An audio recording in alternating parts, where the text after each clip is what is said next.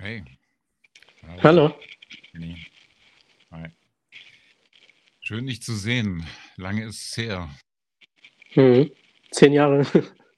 Ja, locker. Ich glaube, das letzte Mal war es im Rheingau an der Lorelei, wo wir uns gesehen Mhm. haben. Stimmt. Äh, du bist, glaube ich, vorzeitig abgereist. Ich bin vorzeitig abgereist. Die Gründe waren unterschiedliche, aber äh, zu der Zeit waren wir beide noch am Institut. Ähm, ja, äh, wir fangen an mit äh, etwas, was ähm, nicht ganz so schön ist, wobei die Erinnerung jetzt an, an unser letztes äh, Treffen, zumindest was den Ort und den, den Anlass angeht, habe ich ehrlich gesagt auch nicht äh, als so toll in Erinnerung. Ähm, aber darüber wollen wir jetzt gar nicht reden, sondern ich will dich zunächst äh, tatsächlich mal äh, fragen, wie geht's dir seit drei Wochen eigentlich? Ähm, ich habe das Gefühl, dass ich bis vor drei Wochen ein sehr ambivalentes Verhältnis zu mir selbst als jemanden hatte, der in der Ukraine geboren ist und ähm, Schwierigkeiten hatte, so etwas zu sagen wie, ich sehe mich als Ukrainer. Also das wäre für mich komplett absurd gewesen, genauso wie es absurd wäre zu sagen, ich sehe mich als Deutscher oder ich sehe mich als Jude oder was auch immer, was meine Identität äh, auf eine bestimmte Art und Weise definieren würde. Und mit dem Beginn des Krieges in der Ukraine sind bei mir solche Gefühle aufgetaucht, die ich wirklich nicht für möglich ge gehalten hätte. Einfach, dass ich das dachte, es betrifft mich. Also das erste Gefühl war, es betrifft mich viel mehr, als ich erwartet hätte. Äh, es betrifft mich viel mehr, als ich erwartet hätte, dass überhaupt eine politische Sache mich betreffen kann. Also natürlich, äh, ich empfinde mich schon als politischer Mensch und in, meine, in meinem Verhältnis zur Welt.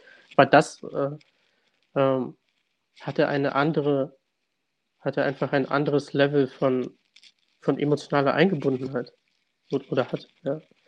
Ähm, und einerseits natürlich, weil äh, ich dort geboren wurde, weil ich Verwandte dort habe. Also teilweise sind sie jetzt inzwischen hier in Deutschland, äh, weil ich Bekannte und Freunde dort habe. Aber andererseits habe ich das Gefühl, dass mich das vor allem auch deswegen betrifft, weil ich selten in meinem Leben bisher etwas, eine global politische Sache als dermaßen äh, ungerecht empfunden habe. Was natürlich gleichzeitig abstrus und absurd ist, weil mir bewusst ist, wie viele Ungerechtigkeiten auf der Welt die ganze Zeit politisch passieren. Aber das ist irgendwie, ja, also das, das greift dann, äh, äh, greift wahrscheinlich als Affekte irgendwo an, ich weiß nicht. Das hat wohl was mit Nähe zu tun, ähm, nehme ich mal an. Die, du bist 1989 in Kharkiv geboren und mhm. 99 mit deiner Familie nach Deutschland gekommen. Also nehme ich mal an, dass du die ersten zehn Jahre deines Lebens in Kharkiv verbracht hast. Ja, genau. Ähm, du bist danach sicherlich auch nochmal äh, dahin gereist, nehme ich an. Ähm, ja, zweimal war ich dort. Ja. Ich stelle mir vor, dass das ähm, ja wirklich körperliche Schmerzen auslöst, ähm, zu sehen, wie es jetzt dort aussieht. Ja, es, also absolut. Und es, es verschieben sich überhaupt meine ganzen Bedeutungsmarker, die ich vorher hatte. Und das, was ich über mich gedacht habe, stimmt jetzt plötzlich auch alles nicht mehr. Ja, also ähm, nur als kleines Beispiel, ich habe einen Klassenkameraden aus der Ukraine, aus der, aus der Grundschulzeit. Äh, der hat versucht, mich bis, äh, also bis jetzt, bis zu diesem Krieg, hat er versucht, mich über Jahre zu erreichen. Und ich habe aus verschiedenen Gründen äh, ihm nicht geantwortet, weil ich mit Dingen nicht einverstanden war. Äh, und dann äh, hat jetzt dieser Klassenkamerad meinem Vater über die sozialen Medien ein Video geschickt, äh, wie er im Auto äh, durch die Stadt fährt und filmt, äh, wie, wie jetzt äh, äh, unser Hof aussieht und dann von dort raus, wie äh, die Straße aussieht, wie die Schule aussieht, auf die wir gegangen sind. Und ich, in dem Moment habe ich dann natürlich gedacht, wie, wie blöd von mir, dass ich irgendwelche Vorüberlegungen hatte, die verhindert haben, dass ich mich da gemeldet habe. Und, und alles das, was eine Rolle gespielt hat, in meinen moralischen Ansichten, was auch immer, ist plötzlich sehr unbedeutend. Ja. Also die Verletzung ist einfach größer als das. Hm. Stehst du mit ähm, deinen Verwandten, die du hast in Kharkiv, äh, jetzt täglich oder äh, ständig jedenfalls in Kontakt? Mhm. Ja, also wir stehen täglich in Kontakt. Es ist jetzt auch, ähm, ich habe einen äh, Cousin in Kharkiv mit seiner Familie, Frau und zwei Kinder. Ähm, ich hatte sie überredet, nach Deutschland zu kommen. Die sind jetzt auch hierher zu meinen Eltern gefahren, waren noch fast eine Woche unterwegs und sind vor ein paar Tagen angekommen. Und er ist jetzt aber zurückgefahren in die Ukraine, trotz aller Versuche, äh, ihn davon abzuhalten. Also gut, der hat auch seine Gründe. Also die Mutter der Frau ist dort und ist bettlägerisch, auch ihre Großmutter muss sich dann kümmern. Das ist alles irgendwie nicht so einfach. Ich stehe weiter mit ihm in Kontakt. Ja. Hm. Ich habe sogar selbst so wirre Impulse gehabt, wie Mensch, ich sollte selbst dahin fahren und irgendwie was tun. Was, also, wobei ich natürlich nichts tun kann. Und zweitens, das äh, eigentlich zutiefst verurteile, wenn Leute äh, sich aufgrund von nationalen Gefühlen entscheiden, etwas zu verteidigen oder zum Beispiel äh, ihre Liebsten zu verlassen und irgendwo hinzugehen. Aber ja. Ja, das ist vielleicht eine Frage. Sind es nationale Gefühle, die äh, berührt werden? Oder ähm, was ist es dann? Also worüber, worüber sprechen wir jetzt eigentlich? Du hast ähm, in einem Essay mal ähm, davon ja, damit begonnen, also auch mit, mit dieser Frage von äh, Breton, ähm, wer, wer bin ich? Und dann auch die Frage, ähm, die daran natürlich anknüpft, äh, wo, wo bin ich? Ähm, da, die lassen sich ja fortsetzen. Also wo gehöre ich hin oder, oder ähm, wo, wo werde ich sein? Äh, wie, ne, wie, wie sieht mein Leben eigentlich aus? Ähm, ich kann mir vorstellen, dass das also, gut, das, das sind Fragen, die du gestellt hast in einem anderen Kontext, die aber jetzt eben vielleicht nicht als Nationalgefühle, sondern eben auf eine andere Art und Weise äh, jetzt dadurch einfach prekär werden. Ja, also ich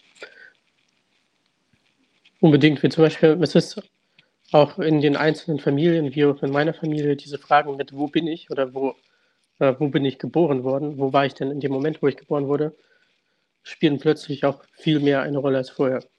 Ähm, zum Beispiel, ich wurde in Kharkiv geboren, äh, meine Eltern wurden beide in Kharkiv auch geboren. Also auch zum Beispiel mein Onkel, der Bruder meiner Mutter, der ist dann zum Studieren nach Moskau gegangen. Also alles während der Zeit der Sowjetunion natürlich. Da gab es äh, kein Russland und keine Ukraine.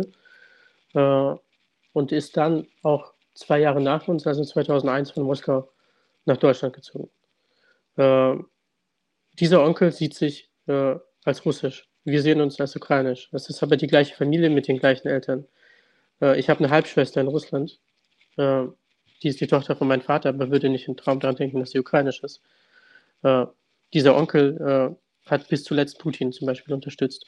Er wiederum hat eine Tochter, die in Moskau geboren ist, die ein großer Putin-Feind ist. Also es ist alles, ähm, ja, aber allein der Fakt, äh, wo wurde ich geboren, zu welcher Zeit? Also Kharkiv ich wurde geboren in der Sowjetunion in Kharkiv, nicht in der Ukraine. Also das ist halt. Hm. Plötzlich spielen aber solche Fragestellungen auch eine Rolle in Gesprächen, wie ich merke. Also auch was meine Eltern berichten von der, äh, von der jüdischen Gemeinde, zum Beispiel in Magdeburg, wo ein Großteil der Mitgliederin äh, äh, russischsprachig ist. Und dann wird plötzlich an, angefangen zu klären, äh, wo genau kommt, kommt ihr denn her? Äh, und wo genau kommen denn die Eltern her? Wo seid ihr denn aufgewachsen und so weiter? Und so versuchen auszuhorchen, äh, welche Disposition die Leute vielleicht hätten, politisch. Ja. Hm. Welche Erinnerungen hast du jetzt an die Stadt, wenn du ähm, das wahrscheinlich jetzt vergleichst mit Bildern, die du im Fernsehen zu sehen bekommst? Oder im Internet, irgendwelchen Kanälen jedenfalls?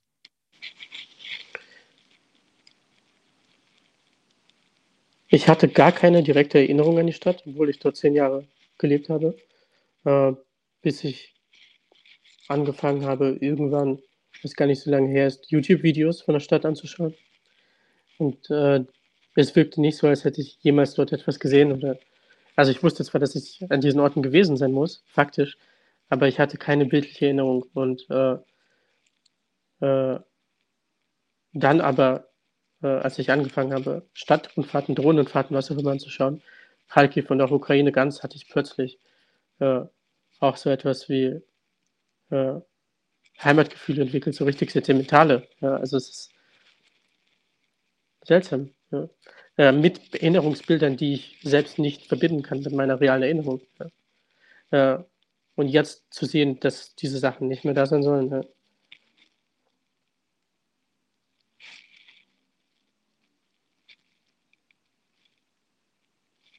Parallel muss man sich ja vorstellen, dass äh, wenn man Interviews mit äh, russischen Bürgerinnen anschaut, dass tatsächlich wohl es immer noch so ist, dass viele Leute nicht an den Fakt glauben, dass diese Städte zerstört sind, äh, was äh, ja auch damit zusammenhängt, dass es für die auch äh, wichtige große Städte sind mit großem kulturellen Erbe. Also ich meine, Kharkiv ist für die russische Bevölkerung eine, eine, eben schon immer eine große, tolle Stadt gewesen. Der Fakt, dass diese Stadt zerstört wird, ja, ja. Es ist eine, vor allen Dingen, es ist eine große Stadt mit mehreren Millionen Einwohnern.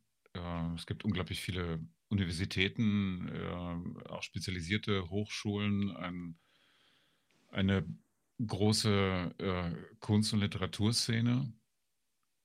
Ähm, ein paar wenige kennt man wahrscheinlich auch in, in Deutschland, wie äh, dann äh, wahrscheinlich so derjenige, der am meisten, jedenfalls auch Kharkiv in, in, ins Deutsche übersetzt worden ist. Ähm, bekommst du da aktuell was von, von mit, von der, äh, von der Szene?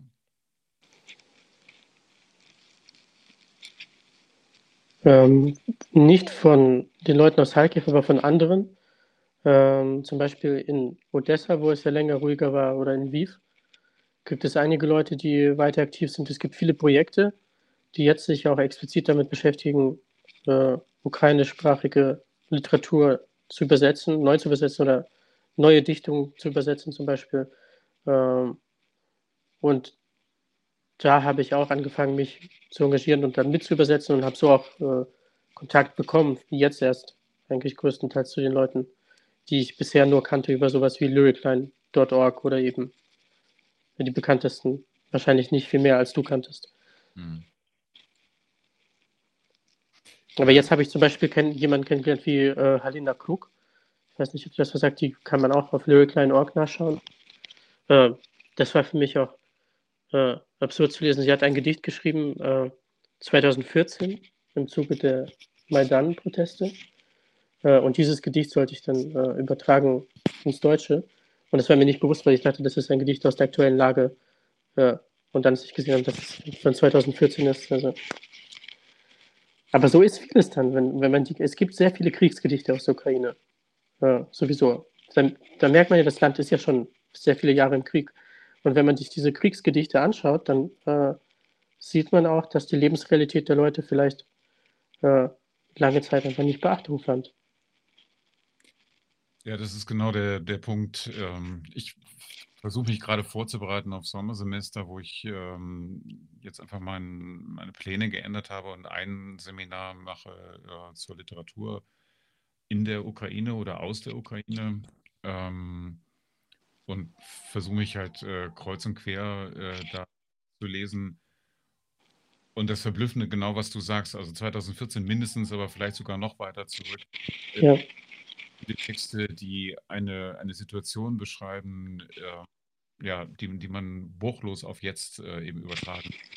Die einem, also wir zumindest eben die ähm, ja, eine unglaubliche Blindheit äh, und Dummheit eigentlich vor Augen führen. Was wir alles nicht wahrgenommen haben oder nicht wahrnehmen wollten. Mhm. Also, also, wenn du sagst wir, weißt du, ich fühle mich genau in deinem Wir mit einbegriffen. Und ich denke so, ja, müsste ja. das eigentlich anders sein? Ich meine, du bist hier, aber ich bin ja auch hier, aber eigentlich komme ich von dort. Aber ich fühle mich genau in dem gleichen Wir, was du gerade beschreibst. Mhm. Ja, ich vor ein paar Tagen erst, ähm, ich habe den Namen vergessen, ähm, von, von jemandem was gesehen, in einem Video äh, aus äh, Lviv, der ähm, ja eigentlich aus einer ähnlichen Position sprach. Ne? Also auch äh, hier in der Ukraine, aber äh, der sich noch entfernt von dem Krieg fühlte, weil zu dem Zeitpunkt äh, dort noch nichts davon, äh, ja, zumindest was, was Angriffe angeht, äh, zu spüren war. Also, also diese relativen äh, Entfernungen oder jetzt vor ein paar Tagen hat, ähm, ähm, wie heißt der, äh, Belosurets, äh, ich, ich habe den no Vornamen vergessen. Evgenia. ja. äh, Im Spiegel, äh, die schreibt ja so eine tägliche Kolumne da ähm, davon geschrieben, also von, von der ähm, vorübergehenden Normalität. Die Leute gehen in der Sonne spazieren in Kiew, ähm, bevor es jetzt diesen neuerlichen Lockdown gab. Also ähm, dieses Gefühl, ähm, so merkwürdig, äh, so unwirklich, wie du es eben auch schon mal erwähnt hast, das, ähm, das ist ja offenbar eben auch bei, bei den Menschen dort vor Ort ähm, vorhanden. Äh, und gleichzeitig krempelt sich aber alles um.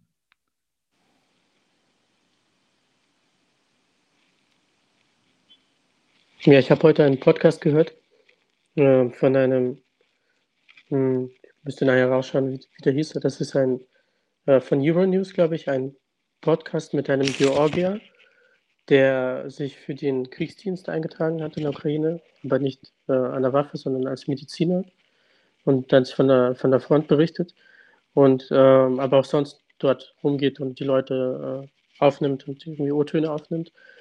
Äh, und der hat ja auch beschrieben, dass jetzt immer mehr die Situation auftaucht, dass er verschiedene äh, hm, wie soll man das beschreiben? Also es gibt seit der Zeit der Sowjetunion eigentlich in den größten ukrainischen Städten äh, Bunkersysteme. Äh, die waren damals äh, errichtet worden als Angst vor einem Atomkrieg und äh, später hm, dann verwaist natürlich und nicht genutzt.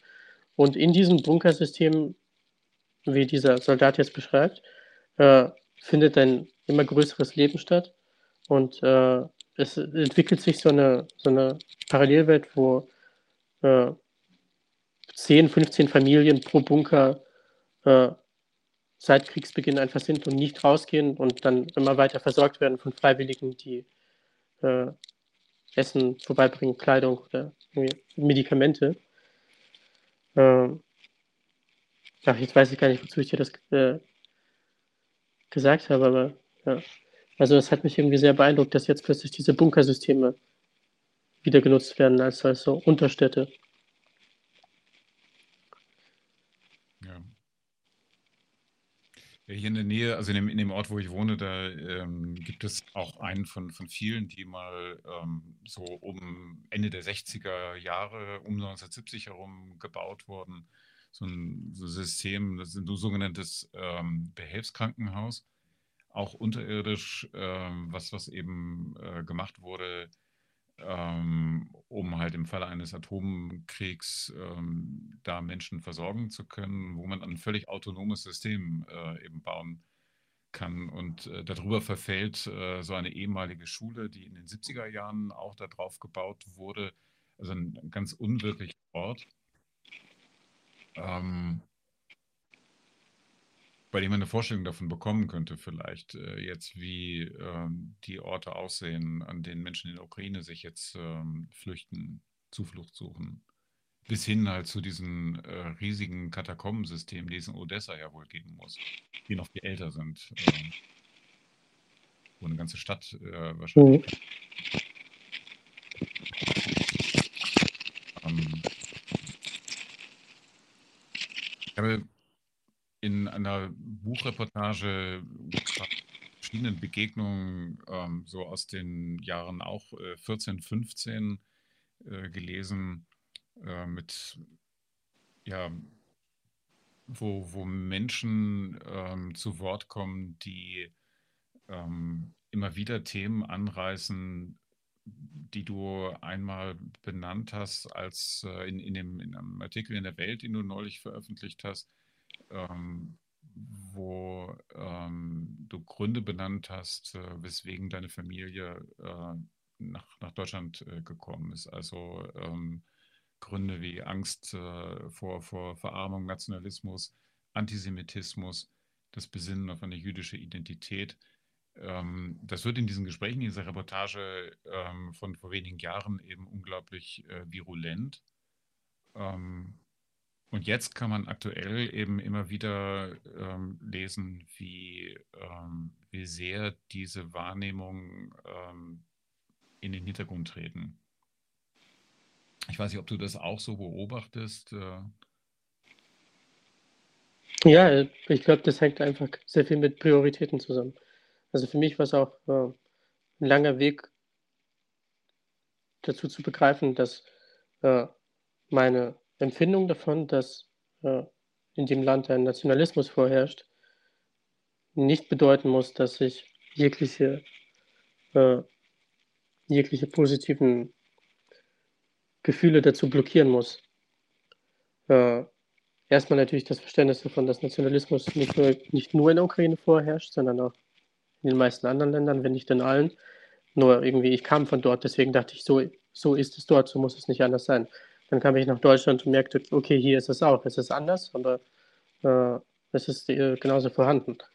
Ähm, und jetzt in dem Diskurs tritt es natürlich auch dann deswegen zurück, weil äh, die Leute merken, wie stark das als Narrativ benutzt wird in der Propaganda von Putin natürlich. Äh, und dann auch sehen, wie absurd das natürlich ist, weil der Nationalismus, den man, der in Russland vorhanden ist, äh, sicherlich nicht kleiner ist als der in der Ukraine. Und dann sieht man, dass überhaupt diese ganzen Dinge plötzlich äh, in Frage gestellt werden müssen. Solche Vorwürfe wie, wann, wann kooperiere ich mit einem Land, wann mache ich irgendwelche Bedingungen für meine Kooperation, wie äh, da muss, äh, müssen europäische Werte vertreten werden. Was sind dann überhaupt europäische Werte? Äh, kann man zum Beispiel in einem Land wie der Ukraine sagen, oh, ihr habt ähm, zu viele nationalistische Strukturen, das entspricht nicht den europäischen Werten, während in Europa Nationalismus in allen möglichen Parteien auf dem Vormarsch ist. Äh, oder ist er denn anders? Äh, ähm, und dann habe ich mir noch die Frage gestellt, inwieweit ist überhaupt der Nationalismus von einem Land, das äh, so wenige Ressourcen hat, dass es eigentlich ausschließlich darauf bedacht ist, sich zu verteidigen gegenüber einem größeren Land, äh, ein anderer Nationalismus als von einem Aggressorland. Oder es muss ja gar nicht Aggressorland sein. Also ein Land wie Deutschland zum Beispiel, das äh, eigentlich äh, nicht darauf angewiesen ist, sich tatsächlich zu verteidigen gegen andere Länder.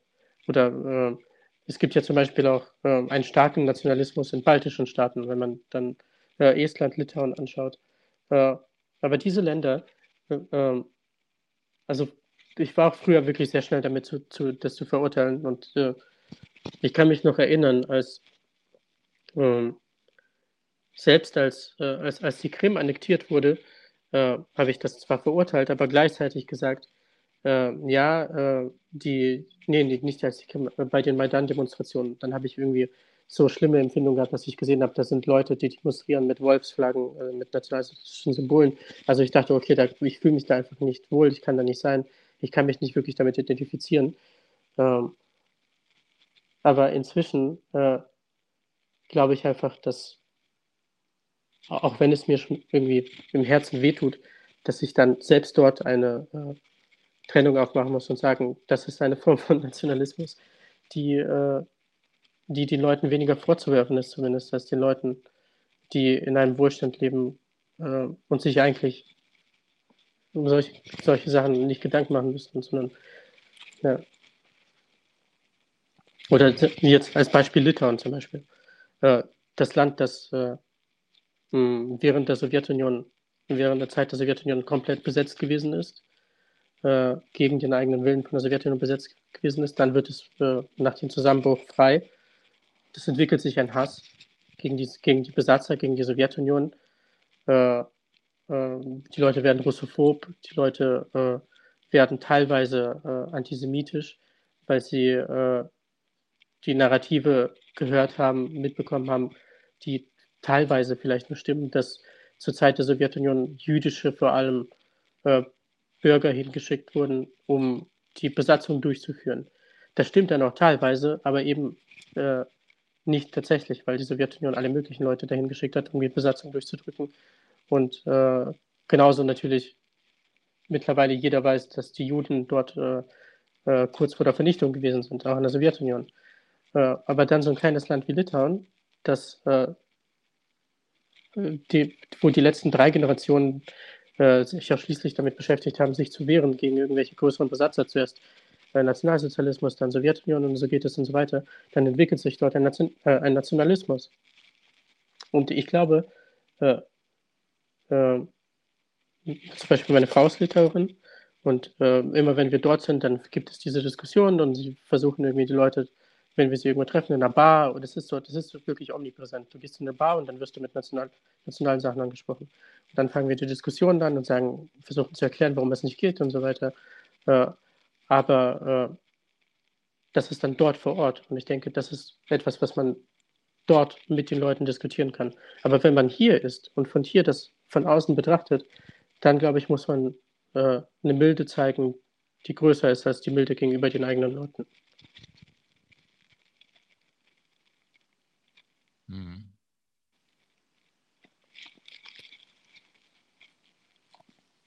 Ferne über Traumatisierungen zu sprechen, ist nicht so einfach. Ähm, also es gibt viele offenbar so richtig subkutane Übertragungswege, wie ähm, sich so Traumata ähm, fortsetzen und dann ähm, es gibt, ähm, du hast, also um, jetzt vielleicht nochmal auch ähm, auf deine auf deine Arbeit zu kommen, auf deine, ähm, auf deine Texte äh, zu kommen. Ähm, in deinen Gedichten, ähm, das würde ich bei dem, bei dem äh, flüchtigen Monden genauso jetzt wie bei der gestohlenen Luft äh, eigentlich sehen. Ähm, jedenfalls sehe ich immer wieder so einen, einen Kinderblick. Ähm, gibt diese ähm, eigentlich ganz, ganz simple, aber für mich äh, nach wie vor sehr ähm, eindrucksvolle Floskel von, von Uwe Jonsson, äh, der von dem, von dem das, das Kind, das ich war, äh, sprach. Also das, das immer anwesend ist. Und, und diesen Blick und diesen Ton, äh, den lese ich in deinen Texten eben auch ganz, ganz viel. Du hast an anderer Stelle auch mal ähm, geschrieben, äh, ich bin niemals erwachsen geworden. ähm, kannst du das ja, vielleicht jetzt auch tatsächlich vor dem, vor dem Hintergrund dessen, worüber wir gesprochen haben, also auch mit den, mit den Erinnerungen und solchen Traumatisierungen und der Familiengeschichte äh, versuchen mal zu erläutern, was du damit meinst. Ich bin niemals erwachsen geworden.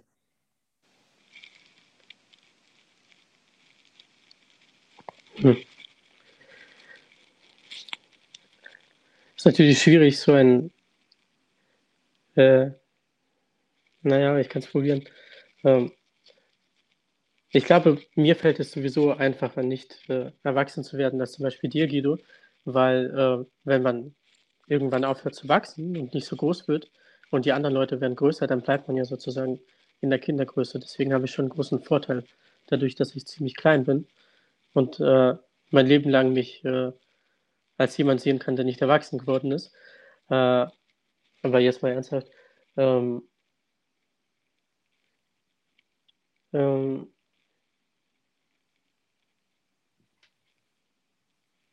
Ja, ich müsste mich fragen, was, was ist etwa, wann, wann wäre ich erwachsen? Erwachsen wäre ich, wenn ich äh, vollumfänglich in der Lage wäre, die Verantwortung für mich und meine Umgebung zu tragen, äh, wenn ich Entscheidungen treffen würde, äh, strategisch und auf meine Zukunft ausgerichtet. Also ich glaube, das sind etwas, was ich mir zum Beispiel als erwachsene Eigenschaften vorstelle.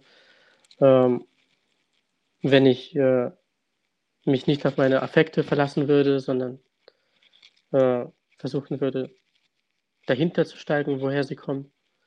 Ähm, und die Dinge, die ich jetzt aufgezählt habe, sind Dinge, die ich mir alle so nicht zutrauen würde. Ich weiß natürlich nicht, ob es tatsächlich Leute draußen auf der Welt gibt, die sagen würden, ich trage in jedem Moment absolut die Verantwortung für mich in meiner Umgebung. Wahrscheinlich gibt es das nicht.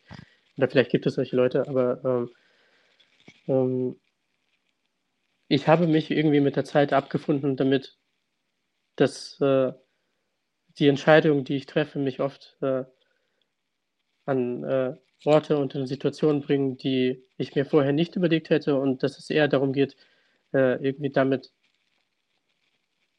irgendwie zurechtzukommen, das zu managen und zu gucken, ah, wo bin ich jetzt hier? Was hat, was hat mich dazu geführt? Ich weiß es nicht, aber wie kann ich das Beste daraus machen? Und äh, überhaupt, da habe ich das Gefühl, dass mein Leben geprägt ist von per diesen permanenten äh, Änderungen der Lage. Äh, einmal natürlich die erste große Änderung, kann man ja sagen, ist der Umzug nach Deutschland, aber dann immer diese dauerhaften Änderungen und irgendwie nicht nur die Orte, sondern äh, das Nichtbeenden von Dingen. Und dass ich irgendwann auch gedacht habe, es ist ja auch gar nicht notwendig, Dinge zu beenden. Es geht ja mehr darum, eher viele Dinge anzufangen und zu, und zu gucken, wie verhalte ich mich zu vielen Dingen gleichzeitig. Äh, hm. ich glaube zum Beispiel, äh, allein, dass ich überhaupt äh, einen akademischen Abschluss habe, nämlich einen Bachelor in literarischen Schreiben, den ich dann in Hildesheim angefangen habe und in Leipzig beendet habe, äh, ist ein großes, großes Wunder, dass, und das nicht möglich gewesen wäre, wenn ich überhaupt nur an einer von diesen beiden Universitäten geblieben wäre. Aber dann irgend, aber ähm, ich glaube, das Beenden von Dingen macht mir überhaupt schon so ganz, ganz miese äh, Gefühle und Angst, überhaupt Sachen zu beenden. Was passiert dann, wenn ich etwas beende? Ja, also, beend, also beende im Sinne von abschließen, also mhm. vollständig abschließen. Ja. Hm. Und ich habe auch mit meiner Frau neulich darüber geredet, womit das zusammenhängt, aber bezüglich auf diese Familie von mir, die äh, jetzt der, äh, äh, teilweise von der Ukraine hergekommen ist. Wir haben mh, hm, eine, einen Urgroßvater gemeinsam, ähm, die oder ja, naja, nicht also ich, ich versuche das meistens, also ich glaube, an dieser Familienkonstellation ist das eigentlich am spannendsten zu erklären. Äh, die, ich habe eine Großtante gehabt. Diese Großtante äh, ist vor ein paar Monaten gestorben an Corona. Und diese Großtante äh, ist gleichzeitig die Tante von diesem Cousin von mir, der in der Ukraine ist und dessen Familie jetzt bei meinen Eltern ist. Ähm, sie ist jünger gewesen als mein Vater weil ihre Mutter sie sehr spät bekommen hat. Sie war das zweite Kind. Das erste Kind ist äh, sehr früh, also was heißt sehr früh? Das erste Kind ist mit 30 gestorben und hat äh, mein Cousin, der in der Ukraine ist, und noch eine. Also oh Gott, Guido, ich müsste es dir eigentlich aufmalen, aber es ist schwierig. Ich, also die Essenz von dem, was ich erzählen will, diese Mutter dieser Großtante war äh, im äh, Vernichtungslager bei Kharkiv in Babinja. Äh, von dort, dort ist sie äh, schwanger gewesen, ist mit dem Kind geflohen, äh, hat das Kind verloren auf der Flucht, hat ein zweites Kind, dann ist noch mal schwanger geworden und das war dann diese Schwester von meiner Großtante, später dann noch meine Großtante. Aber alle diese ganze Familienlinie von diesem, von ihr, die aus Babinja geflohen ist, äh, lebt in größtem Unglück oder lebte, ist früh gestorben, ist krank gewesen, äh, behindert bei der Geburt oder äh, die Kinder sind tot zur Welt gekommen. Also diese ganze Linie beginnt mit dieser einen Person, die in Babylon war und von dort geflohen ist, äh, scheint äh, in, bis, bis in die Generation von Kindern, die heute 15 Jahre alt sind, äh, irgendwelche Sachen zu, zu geerbt bekommen zu haben, die das Leben größtenteils erschwerend, wenn bis hin zu unmöglich machen oder sie äh, im frühesten Alter versterben müssen. Und äh, ich habe das Gefühl, es muss irgendwas gegeben haben. man kann natürlich sagen, das ist eine physische Sache. Vielleicht mit diesem ersten Kind, das da äh, äh im Bauch war, während sie geflohen ist, äh, hat irgendwas auf dieses Embryo eingewirkt, ein großer Stress, der, der irgendwelche Sachen ausgelöst hat parallel, denke ich, ist viel wichtiger als das, was da überhaupt äh, kulturell überliefert wurde, was da an, äh, an Ängsten überhaupt übertragen wurde, in diesem Familienteil, aber auch in meinem Familienteil.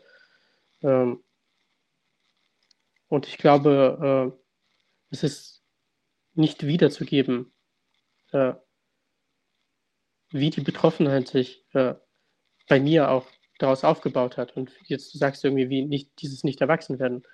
Äh, ja, es ist auch schwierig, dann irgendwie äh, erwachsen zu werden, wenn so viele Generationen äh, über mir äh, immer weiter auf meine äh, Lebensqualität einzuwirken scheinen. Also ich habe ich habe Eltern, ich habe meine Großeltern nicht mehr, aber ihr Leben wirkt weiter auf mich ein. Das Leben der Urgroßeltern wirkt weiter auf mich ein, das Leben der ganzen Verwandten und nicht nur auf mich, auf die ganzen Familien. Also es ist immer so, als wäre noch nicht der Zeitpunkt gekommen, das Leben selbst anzufangen, sondern es ist immer noch ein Teil des Lebens, das dahin verschuldet ist. Leute, die gestorben sind, denen gehört ein Teil des Lebens. Leute, die äh, in Armut leben. Und es ist äh, nicht so einfach, äh, etwas ganz Eigenes zu haben und zu sagen, ich gründe jetzt meine Familie beginnend mit mir, mein Stammbaum beginnt mit mir. Äh, also das ist vielleicht der Nachteil von diesem nicht erwachsen werden können. Hm, hat aber auch seinen, genug Vorteile, natürlich. Hm. Ich muss kurz ein Ladegerät holen, Guido. Aber ich höre dich.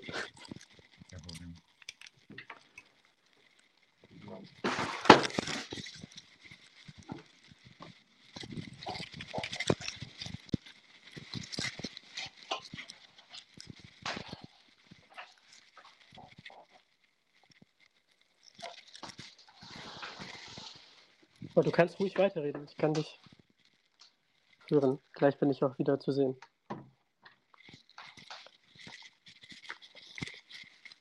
Ich muss gerade daran denken, an dieses, ähm, Bild, von dem du in dem, äh, in dem erwähnten Essay ähm, geschrieben hast. Ja, von Keith Thorpe, einem amerikanischen Dichter, äh, stand, der äh, gesagt hat, Gedicht ist für ihn wie ein Igel, das Nadel in eine Richtung zeigen, aber im Inneren auf einen gemeinsamen Punkt hinauslaufen. Und ähm, das, was du eben beschrieben hast, das ähm, könnte eben auch dieser Fluchtpunkt sein oder vielleicht ist dieser Fluchtpunkt auch sowas wie ein Schmerzpunkt. Also das, was immer, das, was eigentlich immer aufgeschoben werden muss. Ähm, den kann man nicht erreichen und vielleicht ist es auch gut, ihn nicht zu erreichen, weil man sonst gar nicht weiterleben kann. Ähm und ich dachte auch immer, dass sich äh, für dieses Igelbild eigentlich auch eine Entsprechung in deinen Gedichten äh, findet, in gewisser Weise. Ähm, es gibt, also jetzt mal sehr, sehr grob gesprochen und, und schematisch gesprochen, ähm, finden viele ähm, harmonische Elemente, die mit Rhythmen zu tun haben, mit Reimen etwa, Binnenreimen, so, die finden, die finden in den, äh, in dem Gedicht statt. An den Rändern aber wird es oft hart und, und äh, da finden Brüche statt. Da hat man äh, Kanten ähm, und ja, es ist, es ist jetzt ein, wirklich eine sehr, sehr grobe äh, und, und sehr metaphorische äh, Beschreibung, aber ähm, dieses Bild äh, mit den mit den Nadeln des Igels als sozusagen wie, wie so Vektoren, die, äh, die durch einen hindurchgehen, ähm, finde ich, das ähm, passt eben zu dem, was du gerade erzählt hast.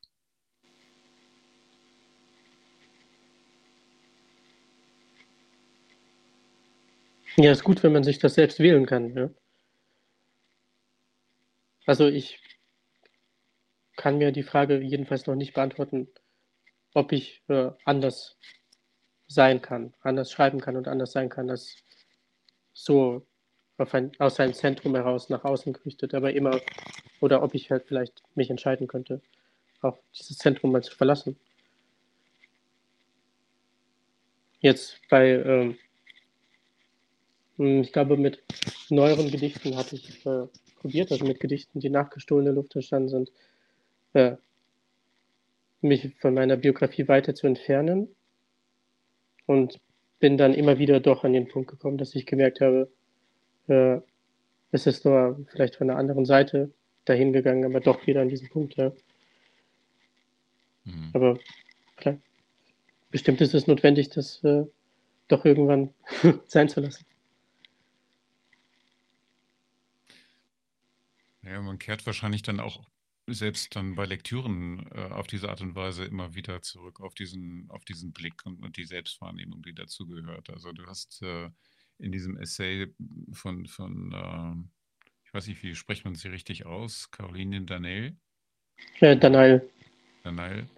ähm, ein, ein, Gedicht zitiert, Luftloses Licht, ähm, das mich ziemlich umgehauen hat, als ich das gelesen habe. Ähm, und gleichzeitig äh, denke ich wieder, ja, das, das ähm, ähm, sowas findet man ähm, halt auch, weil es, äh, weil es passt, ähm, wie so ein, wie ein Kleidungsstück, äh, wo man genau weiß, also das, das ist genau für mich gemacht.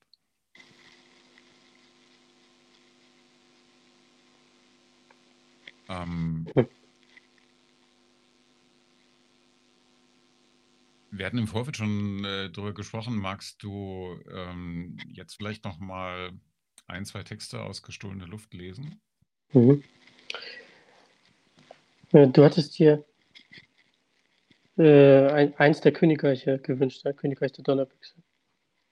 Genau, also wenn, aber du kannst natürlich ähm, dir aussuchen, was auch immer du, äh, so, das war jetzt nur so eine Idee.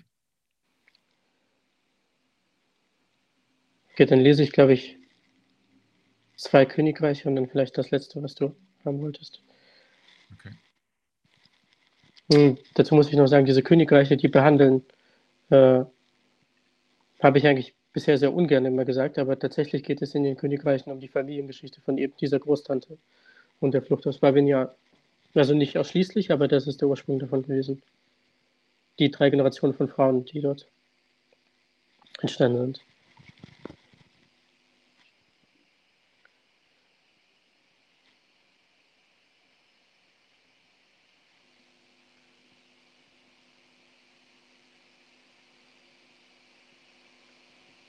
Okay, ich fange an mit Königreich des Regens.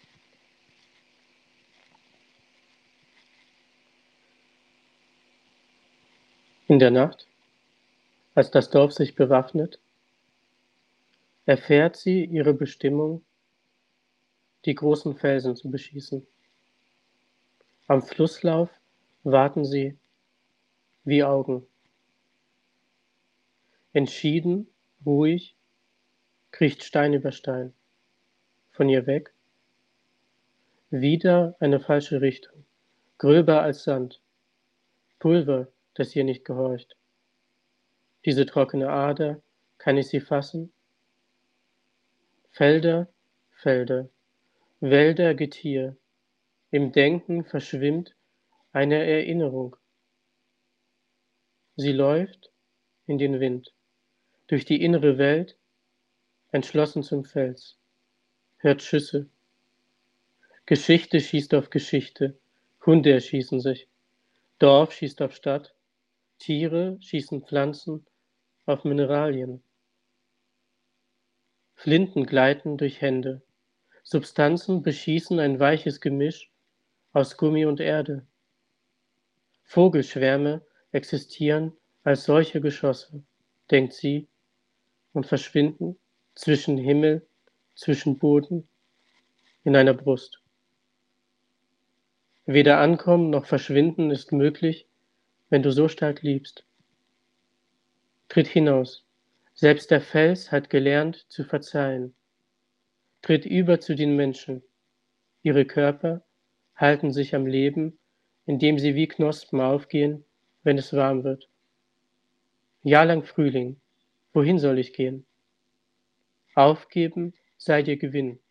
Vergiss, was du tust. Folge einem Gesang. In der Nacht, als das Dorf sich bewaffnet, fegt Regen übers Geäst und verrät sein Motiv. Verwandlung von Bäumen in Schrift. Ihr trauriges Hemd, das Schuppenhemd über der Haut, hält sie wach, wenn sie schläft. Drüben im Tal brennt noch Licht. Bald sitzt sie zu Tisch, bald nimmt sie das Messer, bald schnitt sie ein Zeichen hinein, das sie hilft zu vergessen. Am Fluss liegen Steine im Schilf. In der Nacht, als sie schwanger wird, träumt sie sich selbst vertauscht mit dem Kind. Sie trägt's vor sich her wie ein Schloss, wenn es weint. Als Kleid ist es hungrig, als Schale wenn sie allein ist. Das Kind öffnet die Augen, sieht sich geboren. Sie legt eine Muschel hinein. Wie unterscheide ich ein Mündel von einer Faust, einen Nebel von einem Mund, der im Begriff ist, Nebel zu verschlucken, die flache Ebene des Körpers von einer baumlosen Steppe, in der reglos ein Ungeborenes liegt. Fäden, lebendig, spinnen ein Netz durch ihr Herz. Drüben im Bauch brennt noch Licht. Bald schöpft deine Hand etwas Wasser ins Schälchen, deutet ein Zeichen. Bald hört man ein Klopfen, öffnet die Türen im Dorf. War das ich?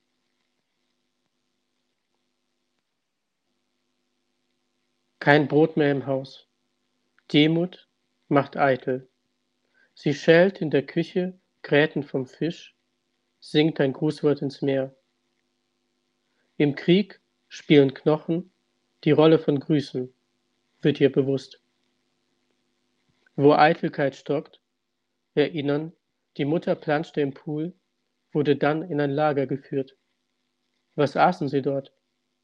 Keine Tür mehr im Haus zum Hinausgehen. Drinnen Gestank nach dreckigem Wasser und Schrot. Am Fenster ein Vogel. Sie kennt sich nicht aus. In der Nacht, als sie schwanger wird, hat sie von neuem das Pfeifen verlernt. Die großen Felsen werfen Geräusche ins Tal bis zum Haus, wenn sie schläft, dabei wach ist zugleich. Vergleichbar mit Knistern von trockenem Holz, bevor es verglimmt und ins Leben zurückkehrt als Baum oder Strauch. Was regt sich im Bauch? Sind Menschen bestimmt, einander zu küssen?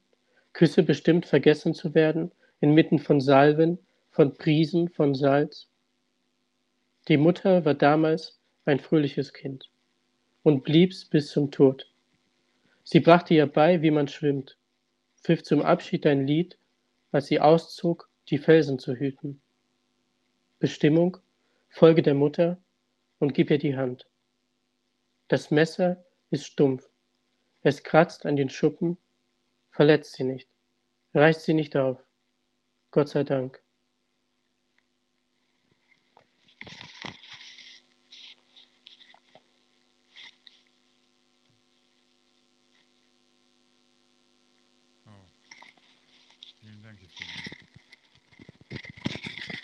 Entschuldige, ich habe immer noch überhaupt keine Stimme mit Krone.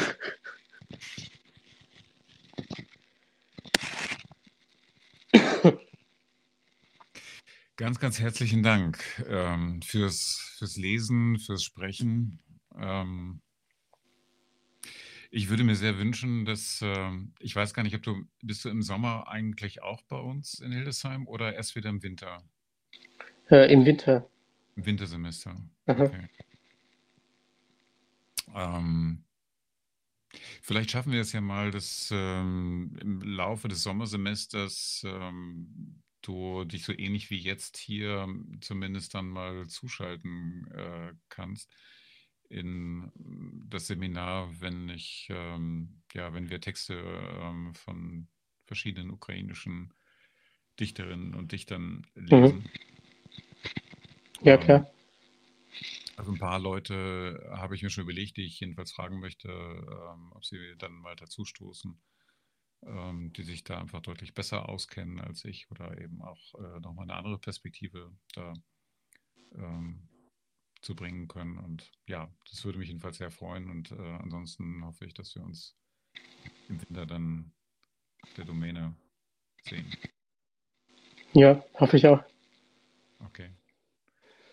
Hab ganz herzlichen Dank, äh, Dank, dass du dir die Zeit genommen hast und ähm, ja, ich wünsche dir und äh, deiner Familie alles Gute. Bis dann, Guido. Tschüss.